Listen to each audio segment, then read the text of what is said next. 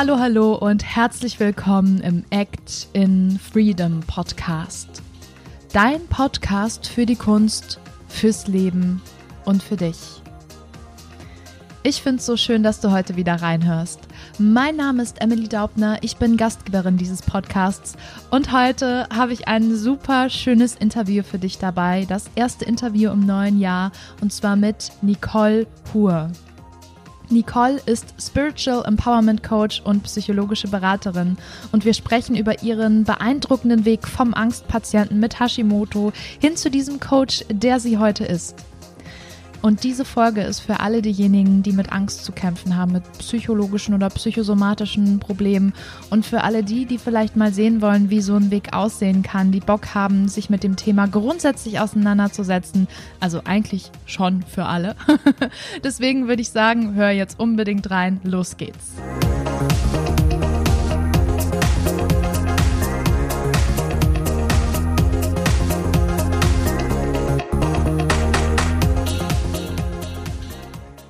Liebe Nicole, ich freue mich so, dass du da bist. Magst du dich mal vorstellen? Ja, Wer bist du? Danke für die Einladung.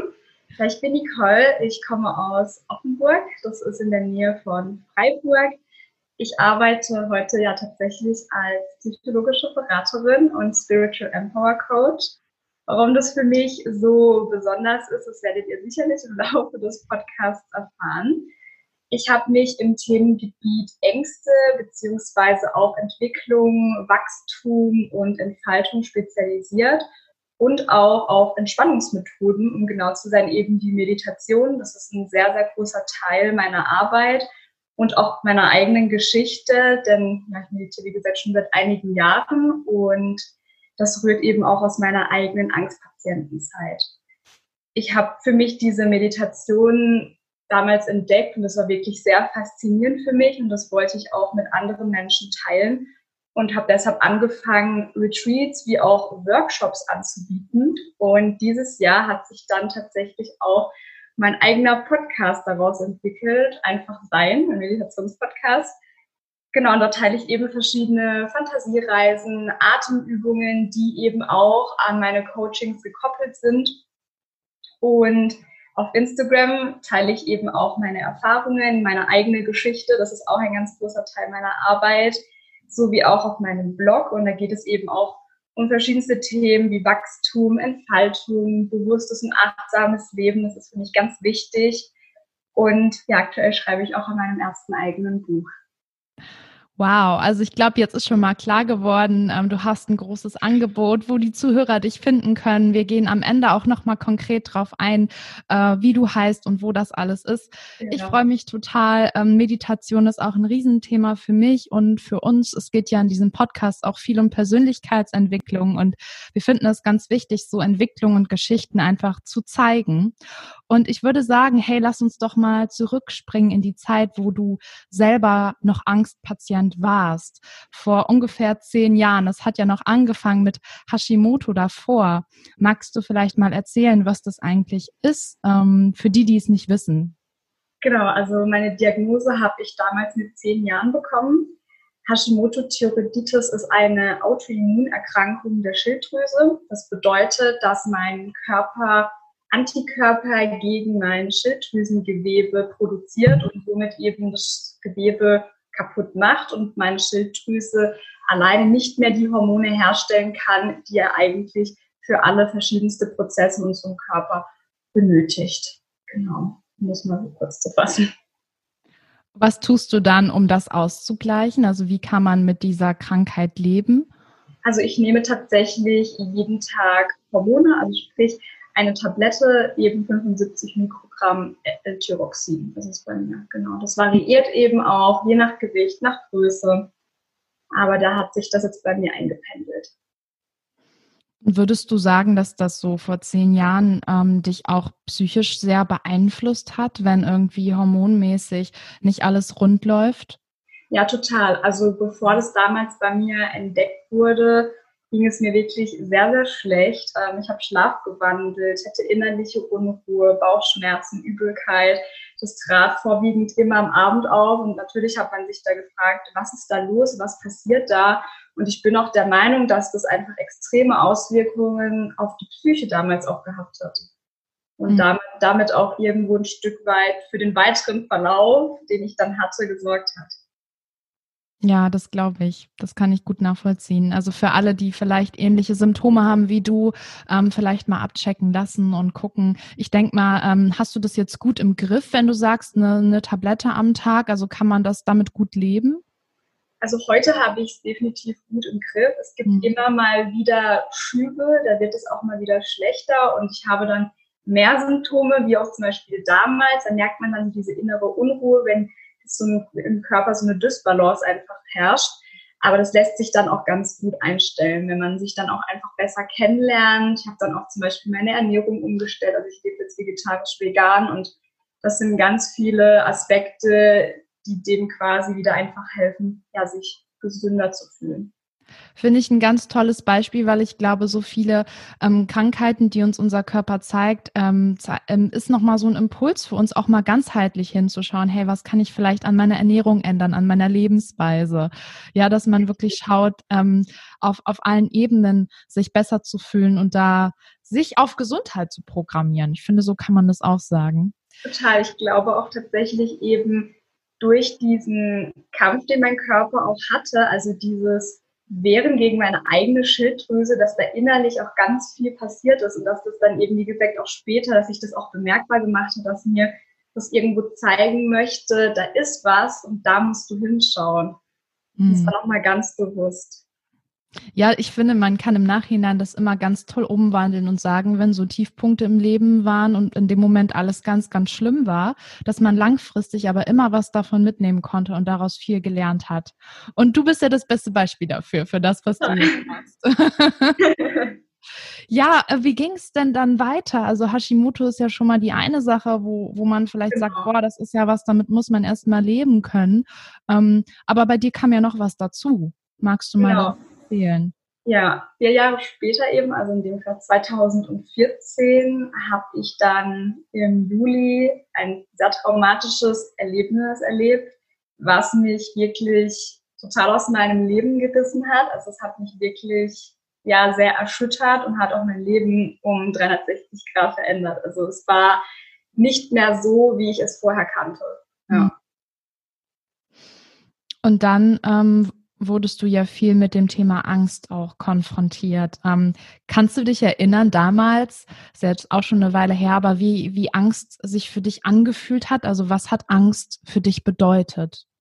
Also Angst hat für mich damals bedeutet, dass ich ja gefangen war in meinem Körper, dass ich jegliche Kontrolle verloren habe und mich ausgeliefert gefühlt habe. Also nach diesem traumatischen Erlebnis hat sich dann eben auch die Angststörung entwickelt, beziehungsweise auch Panikattacken. Man hat es damals bei mir Anfälle genannt, weil man das nicht so recht einordnen konnte, was bei diesen sogenannten Anfällen eigentlich passiert, weil es eine Mischung aus Ohnmacht war, aus Krampfanfällen, aus Atemnot, also eben diese gewöhnlichen Panikattacken, Symptome oder Anzeichen. Und deshalb war das mein Begriff damals Anfälle. Und ja, so hat sich das damals für mich angefühlt. Also eben dieser Kontrollverlust, nicht mehr raus zu können, nicht mehr mein Haus zu verlassen und eingeengt zu sein. Gab es dafür bestimmte Auslöser für diese Anfälle, dass, dass das immer wieder gekommen ist oder war das unregelmäßiger bei dir?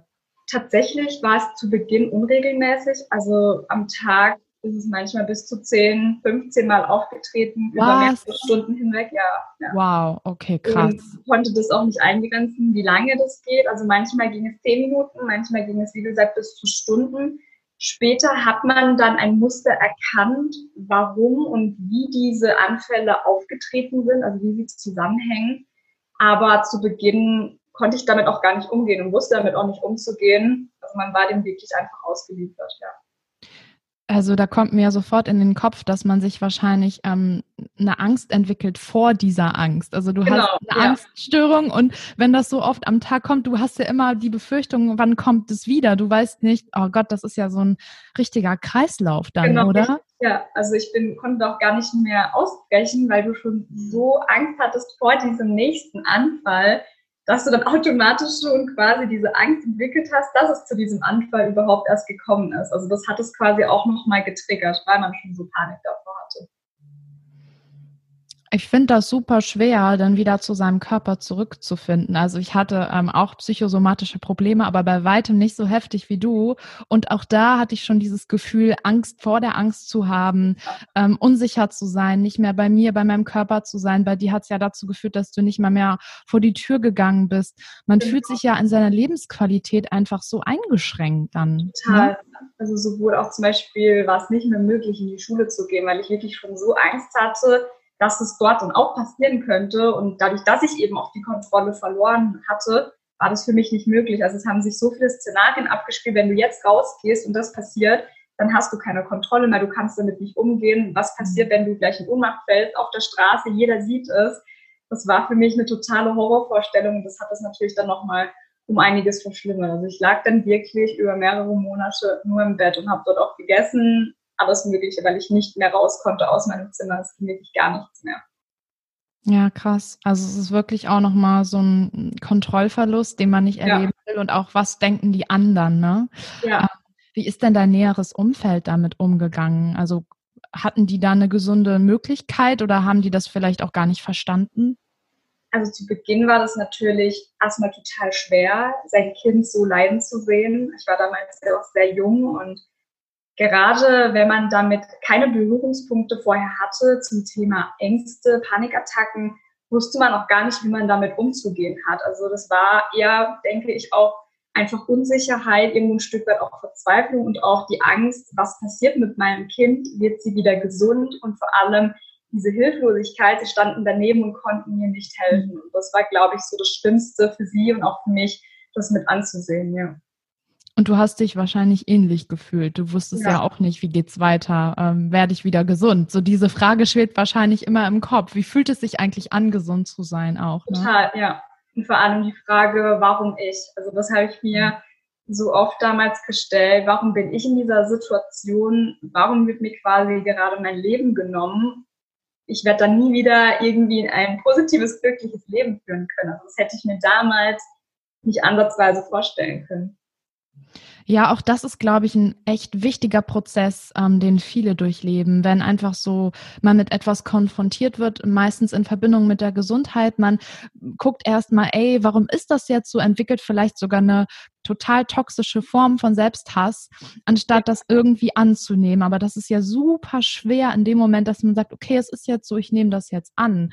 Ähm, wie bist du denn damit ähm, umgegangen? Also hast du für dich einen Weg gefunden, weiterzumachen? Was hat dich motiviert in der Zeit?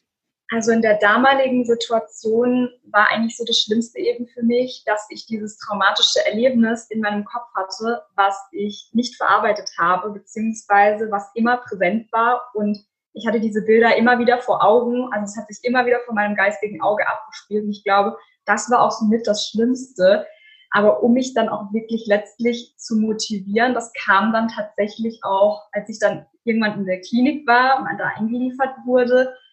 Und zu Beginn, also in einer Nacht davon, habe ich mir selber mein Versprechen gegeben. Und das war, glaube ich, auch somit das Wichtigste, was ich mir damals hätte sagen können, weil das hat mich am meisten motiviert, weil ich irgendwo doch noch diese kleine Hoffnung hatte, wenn es irgendwann dazu kommt, wenn du wieder gesund wirst, dann kannst du das alles ausleben. Und das war irgendwie so ein bisschen meine Motivation, die ich damals noch hatte. Hm.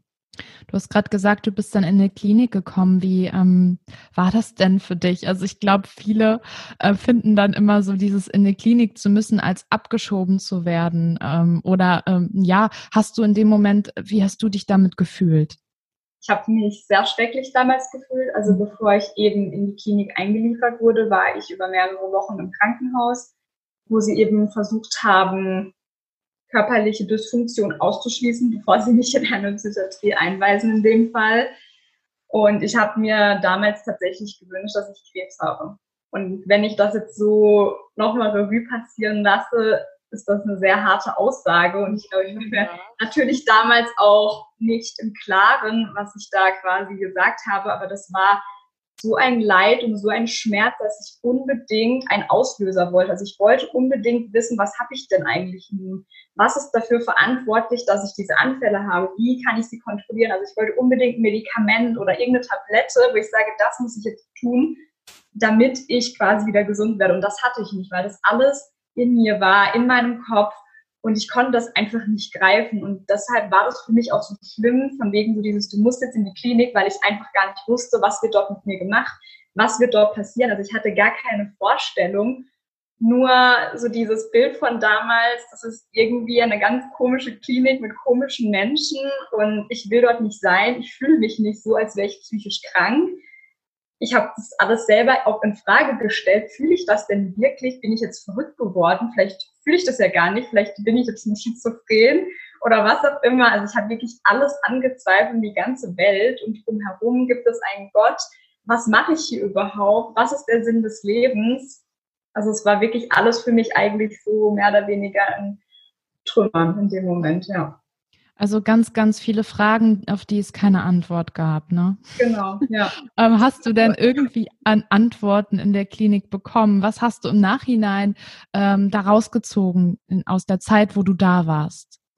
Also ich habe total viel aus der Zeit in der Klinik gezogen. Ich habe wirklich wieder zu mir gefunden und gelernt, mit diesen Anfällen und mit dieser Angst umzugehen. Mir wurde damals tatsächlich gesagt, dass sie nicht wissen, ob ich gesund werde, ob diese Anfälle, die ich habe, jemals weggehen werden, ob ich jemals wieder ein normales Leben führen werde. Das war für mich immer eine offene Frage, die nie beantwortet werden kann. Und das war schon schwierig, aber ich habe trotzdem dann natürlich irgendwo ein Stück weit die Fortschritte gemacht, weil ich wirklich an mir gearbeitet habe und dann auch irgendwann gemerkt habe, es hat einen Sinn, warum sie das alles dort mit mir tun, die verschiedensten Übungen und auch Therapien.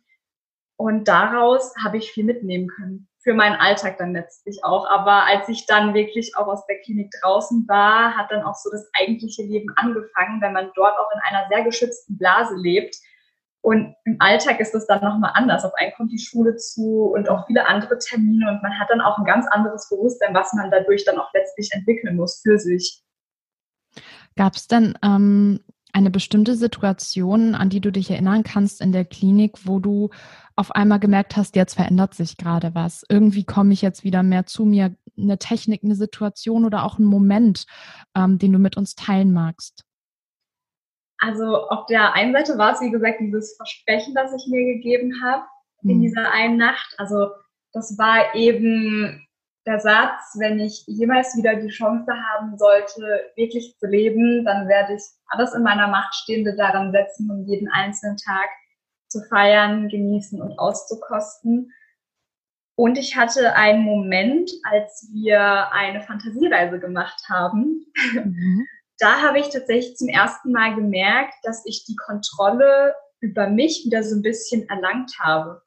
Und das war nämlich auch so ein Teil davon, warum ich jetzt Meditation, auch Fantasiereisen teile, weil das wirklich alles eine Geschichte hat, weil das mich so sehr begleitet hat damals und ich das gerne an andere Menschen weitergeben möchte, weil ich diese positiven Auswirkungen bis heute noch spüre und auch immer noch praktiziere. Äh, da gehe ich so mit dir. Also diese Erfahrung habe ich auch gemacht und ähm, ich glaube immer noch sehr viele Menschen ähm, halten das halt für zu spirituell oder Hokuspokus, aber es gibt so verschiedene Formen zum Meditieren und so viele Arten zu sich zu kommen und das hat nichts damit zu tun, dass man äh, irgendwen anbeten muss oder so, sondern das hat äh, ganz viel nur mit Bewusstsein zu tun und eigentlich ist es gar nicht so schwer.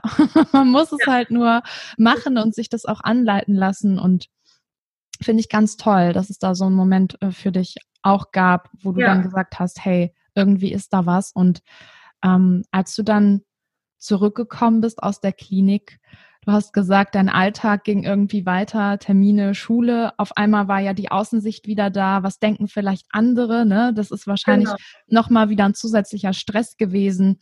Wie ja. hast du dann, dann weitergemacht? Also nach der Klinik habe ich mir einen ambulanten Therapieplatz gesucht. Das wurde mir auch damals empfohlen, damit ich eben in meinem Alltag unterstützt werde, weil ich auch einfach noch die Hilfe gebraucht habe. Also ich hatte auch nach der Klinikzeit noch Anfälle, aber sie waren sehr gering, also vielleicht zweimal in der Woche. Und das ist natürlich ein für mich großer Fortschritt gewesen. In diesem Fall, wenn ich jeden Tag hatte, mehrmals am Tag, über Stunden lang. Und das hat mir auch wahnsinnig geholfen, letztlich auch mit meinem Alltag umzugehen, mich auszutauschen und mit einer neutralen Person darüber zu reden, weil das doch natürlich auch nochmal etwas völlig anderes ist, als mit Freunden darüber zu reden oder auch mit der Familie, die natürlich für einen nur das Beste wollen und einen auch wirklich schützen wollen. Und gerade eine neutrale Person guckt da einfach nochmal aus einem ganz anderen Blickwinkel drauf und gibt dir dann auch in Anführungsstrichen vielleicht den ein oder anderen Arschtritt, wenn ich das ja. jetzt so sagen darf, weil das einfach nochmal ganz anders ist und sie dich auch ganz anders motivieren kann und auch sieht, da ist was, da ist Potenzial, dann tu das auch. Hm. Magst du in dem Zusammenhang mal was zur Stigmatisierung von psychischen Erkrankungen sagen? Also es gibt ja auch hier, ähm, ne, wenn man wenn man sagt, ich gehe irgendwie in Betreuung, in psychologische Betreuung, irgendwie so viel negative Gedanken oder Bewertungen, die andere Menschen im Kopf haben. Vielleicht kannst du dazu was sagen und es auch ein bisschen auflösen. Ja, gerne. Also das ist ja auch ein Teil meiner Mission. Es ist für mich unfassbar wichtig, da eben aufzuklären, zu zeigen, was da wirklich dahinter steckt und auch zu sensibilisieren.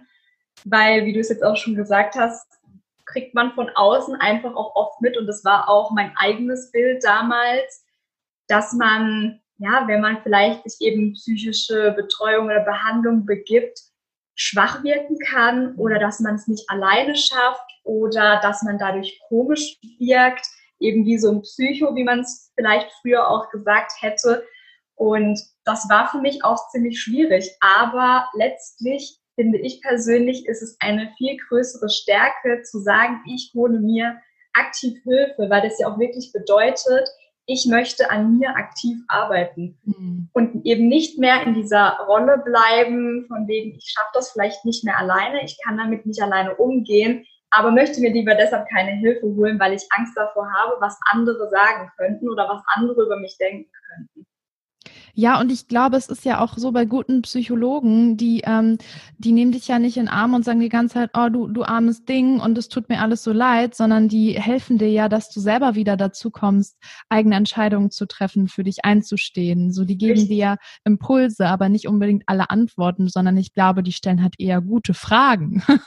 genau, ja, genau. Man kommt dann eben auch selbst auf die Antwort oder wird beziehungsweise eher dazu angeregt, diese Antworten zu finden. Und ich muss auch für mich sagen, dieser Prozess und diese Reise war einfach so intensiv und so wichtig, weil ich auch wirklich zu mir gefunden habe und auch Ängste aufgelöst habe, die schon seit der Kindheit in mir waren, die mich begleitet haben, weil ich wirklich ein sehr introvertiertes Kind war und vor so vielem Angst hatte und mir das wirklich dadurch erst bewusst wurde, was passiert da eigentlich, was passiert mit den Einflüssen, die ich auch von der Welt über diese ganze Zeit hinweg in mich hineingefressen habe und die gar nicht mit anderen Menschen geteilt habe.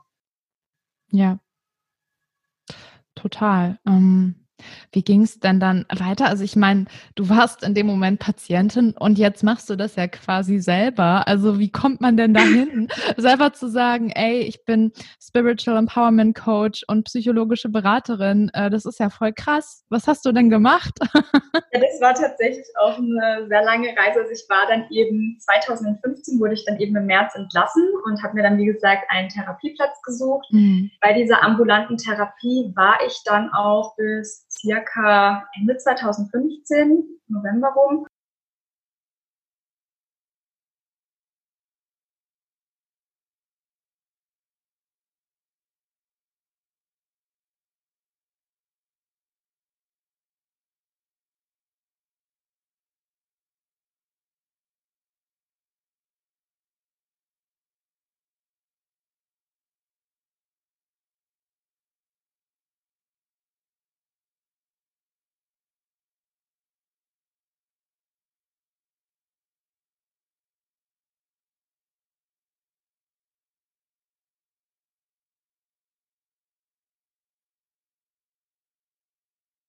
Genau, also anschließend habe ich dann auch diesen lang ersehnten Therapieplatz bei ihr bekommen.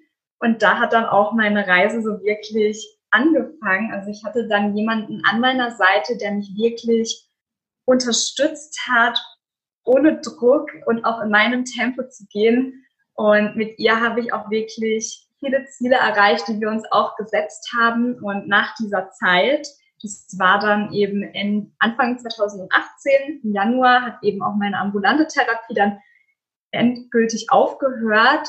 Und dann war ich natürlich erstmal alleine.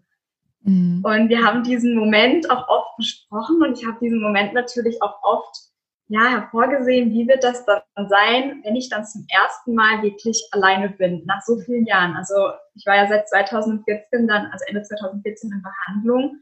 Und das ist schon eine sehr lange Zeit, wenn man immer weiß, da ist jemand, den kann man immer anrufen, da ist jemand, mit dem kann man immer sprechen, wie wird das dann sein? Und letztlich habe ich dann für mich in der Zeit einfach gemerkt, irgendwie war ich aber trotzdem, trotz dessen, dass ich unglaublich dankbar war, überhaupt mein Leben so zu führen, irgendwie aber trotzdem nicht so glücklich, wie ich mir das eigentlich erhofft habe. Ich dachte, da muss irgendwie mehr sein. Und ich wollte einfach mehr vom Leben und habe dann für mich auch gesagt, du bist jetzt an diesem Punkt, wo du dein Versprechen leben kannst. Und das hat mich in dem Moment so sehr angetrieben, dass ich mich dann wirklich auf meine eigene Reise begeben habe angefangen habe, Bücher zu lesen, Workshops zu besuchen und wirklich in diese Materie einzutauchen und mich wirklich mit dem Thema Angst zu beschäftigen. Was sind eigentlich Ängste? Woher kommen diese Ängste? Weil ich muss ganz ehrlich sagen, ich habe das zwar in der Zeit, habe ich gelernt, mit diesen Ängsten umzugehen, aber ich habe nie wirklich begriffen, woher das eigentlich wirklich kommt, also wo dieser Ursprung ist. Und das hat mich irgendwo auch ein Stück weit auf diese spirituelle Reise gebracht obwohl ich früher damit überhaupt nichts anfangen konnte. Also ich fand es immer so esoterischer Hippie-Kram und es war für mich mal ganz komisch, sowohl Meditation als auch Yoga.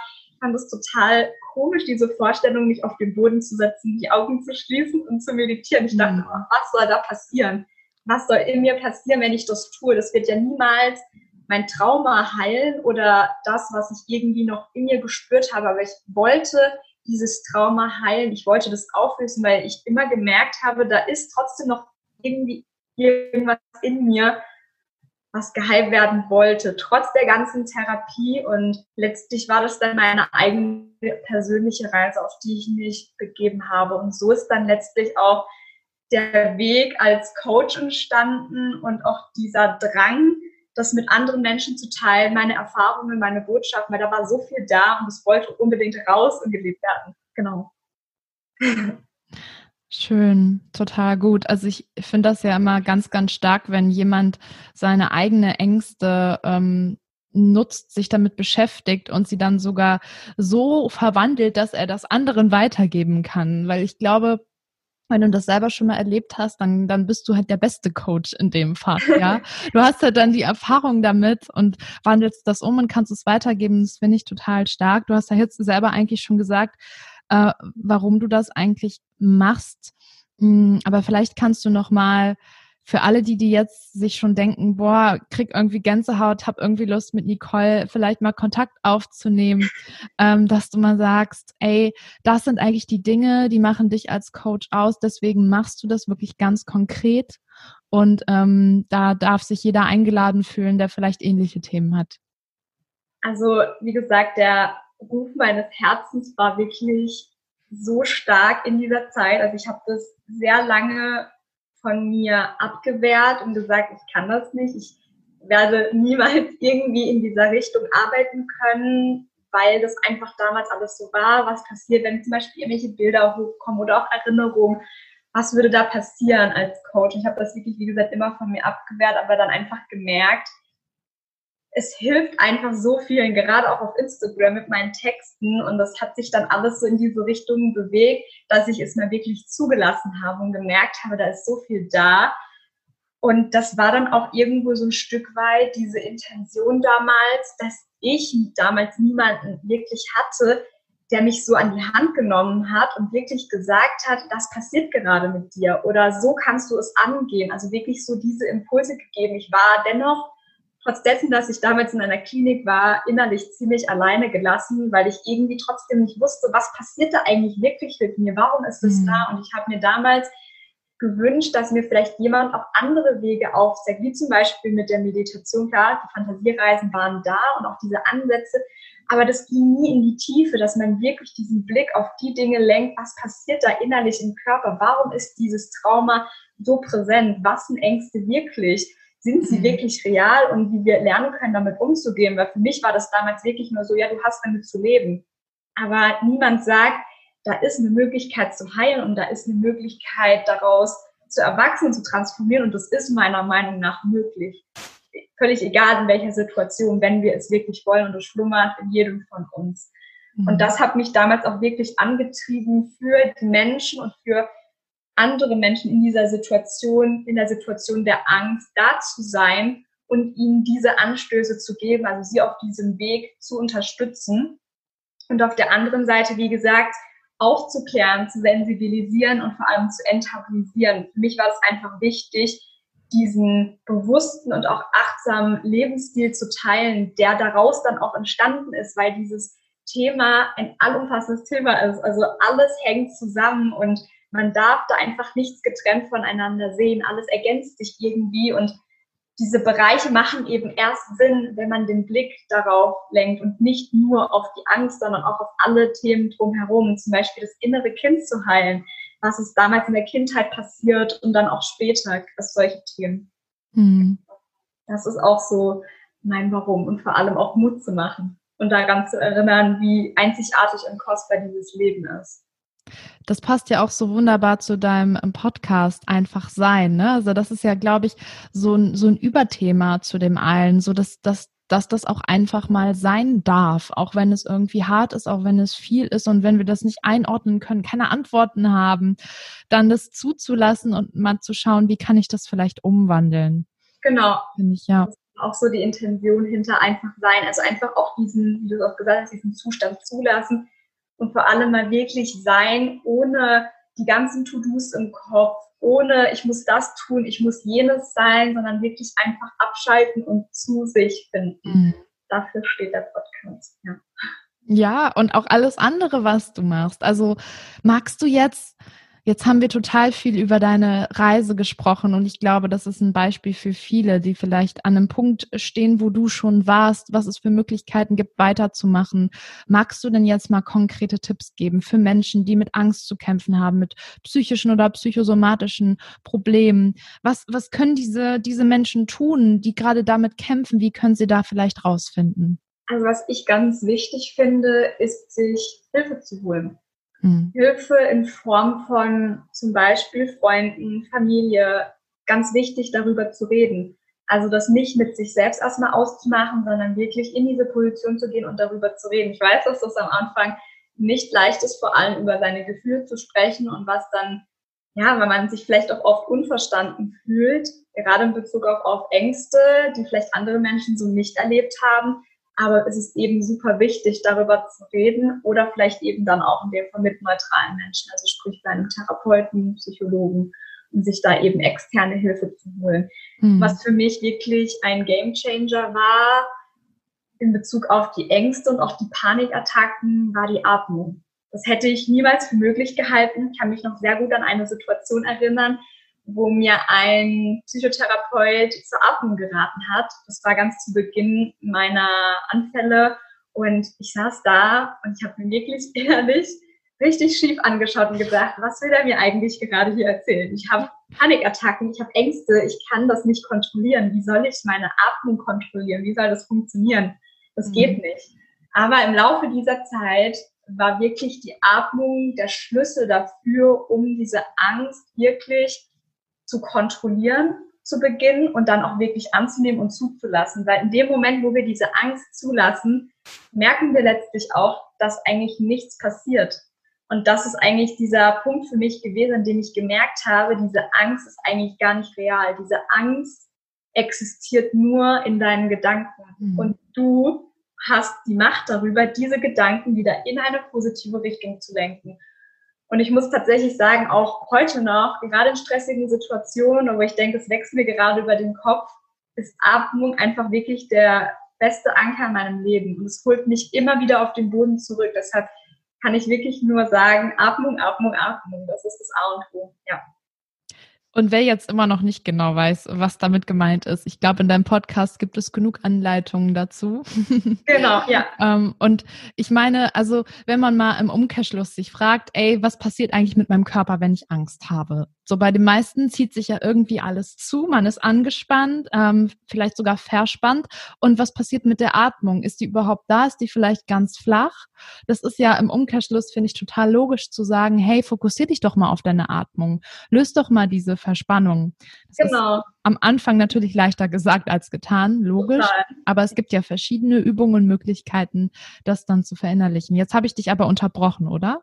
Alles gut. Deshalb finde ich es auch sehr wichtig, dass man diese Atmung eben nicht in der Situation trainiert. Also sprich, wenn du dann eine Panikattacke hast, weil dann ist es auch super schwierig, einen Zugang zu deiner Atmung zu finden, weil dann vielleicht ganz viele Szenarien wieder im Kopf abgespielt werden, von wegen, was passiert jetzt, wenn ich mich noch mehr in die Angst reinsteigere, ich gleich um oder sterbe ich gleich oder, oder, oder. Also da spielt sich ein ganz anderes Szenario ab. Deshalb ist es wichtig, diese Atemübungen vorher zu trainieren, wenn es dir gut geht, wenn du gerade eine ruhige Minute hast und es immer und immer wieder zu wiederholen, weil in diesen Momenten kannst du dann wirklich darauf zurückgreifen und das merke ich auch immer wieder. Es reicht einfach zum Beispiel schon die Hand auf den Bauch zu legen und ich habe direkt dieses Ankergefühl in mir und die Kontrolle direkt. Weil wie du es auch gesagt hast, man atmet gerade bei Panikattacken zum Beispiel sehr flach aus der Brust heraus und mhm. nicht aus dem Bauch. Und sofern wir in dem Moment aus dem Bauch heraus atmen können, fährt auch unser Körper direkt runter. Ja, total. Ich probiere es gerade auch schon wieder. Ich habe hab gerade, während du geredet hast, nochmal wieder bewusst in den Bauch geatmet. Das verändert sofort was an, an, ja. an, der Haltung auch. Also das kann man wirklich zwischendurch immer super probieren. Meditation, Yoga ist da natürlich auch eine tolle Hilfe. Total. Ähm, also Yoga habe ich jetzt auch für mich seit März entdeckt und bin da auch total drin. Weil das auch nochmal, finde ich, eine schöne Mischung aus Atmung und auch diese Bewegung des Körpers ist. Und diese Kombination daraus finde ich total schön, weil gerade bei Meditation sitzt man natürlich und fokussiert sich dann eben auf sich oder seine Gedanken, auf die Atmung, je nachdem, was man für eine Art von Meditation macht. Mhm. Aber bei Yoga ist man ja nochmal in Bewegung und nimmt seinen Atem auch ganz anders wahr und kommt vielleicht auch manchmal aus der Puste und merkt dann mhm. auch, wie sich die Atmung verändert. Deshalb finde ich zum Beispiel Sport auch ganz, ganz wichtig, gerade wenn man vielleicht auch Depressionen hat oder auch mit Ängsten zu kämpfen, weil man dann einfach auch merkt, wie sich die Atmung und auch zum Beispiel der Herzrhythmus in dieser Situation verändert und dass das nicht nur in einer Panikattacke so ist, sondern dass es auch andere Situationen gibt, in die sich unser Körper auch zum Beispiel so verändern kann und das dann einfach nochmal ganz anders wahrnimmt. Also da habe ich auch nochmal ein ganz anderes Körperbewusstsein entwickelt. Deshalb ist auch diese Reise sehr, sehr lange und sehr detailreich, was das dann letztlich alles dazu bewegt hat. Aber da gehe ich dann auch nochmal ganz gezielt in meinem Buch drauf ein. Ja, und ich finde auch, weil du ja gesagt hast, Angst ist halt was, was nicht real ist, was im Kopf entsteht. Und wenn wir uns bei körperlichen Sachen wie Yoga oder Sport im Allgemeinen uns erstmal auf den Körper konzentrieren, dann ist es ja eine andere Herangehensweise. Dann gehen wir ja von außen nach innen. Richtig. Und ähm, wenn du dann den Körper noch mit Atmung verbindest, dann bist du halt komplett bei dir. Das ist, glaube ich, das, was dich dann von dieser Angst oder dem Gedankenkarussell, ähm, das, das bringt dich dann davon weg. Total. Also damals war die Angst in meinem Kopf auch wirklich so ein Mysterium für mich, was ich wirklich auch dann versucht habe zu verstehen. Also was passiert da wirklich in meinem Kopf und was macht diese Angst mit mir? Und da habe ich auch wirklich gemerkt zum ersten Mal, wie stark eigentlich unsere Gedanken sind, weil ich immer gemerkt habe, wie sehr man sich in dieses Gedankenkarussell hineinmanövrieren kann, mhm. aber wie gut es auch wieder geht, sich rauszuholen und dass es auch wirklich möglich ist, diese Gedankenspirale zu unterbrechen, zum Beispiel mit dankbaren Gedanken. Also das hat mir auch wirklich geholfen, gerade weil ich auch eben nach der Klinik vieles neu erlernen musste, wie zum Beispiel Busfahren oder einkaufen gehen. Also das war für mich damals alles total neu und das waren auch ganz andere Sinneseindrücke, weil ich auch wirklich das Gefühl hatte, das ist ein ganz anderes Leben, was ich lebe. Das kann ich auch heute nicht mit dem Leben damals vergleichen, aber es fühlt sich einfach toll an. Es fühlt sich wirklich wie ein neues Leben an. Super, super schön. Wer jetzt auch dieses Gefühl haben möchte, aus dem Karussell ausbrechen zu wollen, ein neues Leben zu beginnen, vielleicht diese Altlasten mal abzulegen, ähm, wo können die Leute dich finden? Magst du noch mal konkret sagen, was du alles machst und wo man dich finden kann? Genau, also man findet mich einmal auf Instagram eben unter dem Namen Nicole-Ruhr und auf meinem Blog auf der Seite nicolehuhr.de. Die ist aber gerade auch in Wartungsarbeiten, denn da entsteht auch gerade etwas Neues für euch und mit meinen ganzen Angeboten. Und auch auf Spotify wie auf iTunes. Da heißt mein Podcast Einfach Sein, den Podcast für den Körper und die Seele. Genau. Und du schreibst gerade noch an einem Buch, was bald kommt. ja, ich hoffe sehr bald. ja. Dran. Super schön. Ich verlinke das natürlich alles nochmal in den Show Notes und jetzt bleibt eigentlich gar nicht mehr viel zu sagen, außer danke, dass du da warst. Hast du noch irgendwie ein Schlusswort, irgendwas, was du gerade an die Zuhörer raushauen magst? Ja, ich habe gestern tatsächlich, ähm, als ich mich auf das Podcast-Interview ein bisschen vorbereitet habe, einen Satz gelesen in der Zeitschrift und zwar in dem Schmerz und Leid liegt die Chance zu wachsen. Fand ich einfach so, so schön und deshalb wollte ich das hier nochmal mit euch teilen. Super. Oh, ja, voll. Ich stimme zu 100 Prozent zu. Vielen Dank. Perfektes Schlusswort. So schön, dass du da warst und deine Geschichte hier geteilt hast. Ich bin mir sicher, das wird viele Menschen inspirieren und ich hoffe und ähm, muss jetzt mal unbedingt an alle Zuhörer appellieren. Bitte schaut bei Nicole vorbei, connectet euch mit ihr und ähm, ja, wenn dir diese Folge gefallen hat, dann natürlich ähm, abonnieren den Podcast, schreib uns gerne Rezensionen, Kommentar. Wie gesagt, schau bei Nicole vorbei. Und dann freue ich mich riesig, wenn ich dich in der nächsten Folge wieder begrüßen kann. Nimm dir jetzt alles raus, was du gerade brauchst. Und bis dahin sage ich Ciao.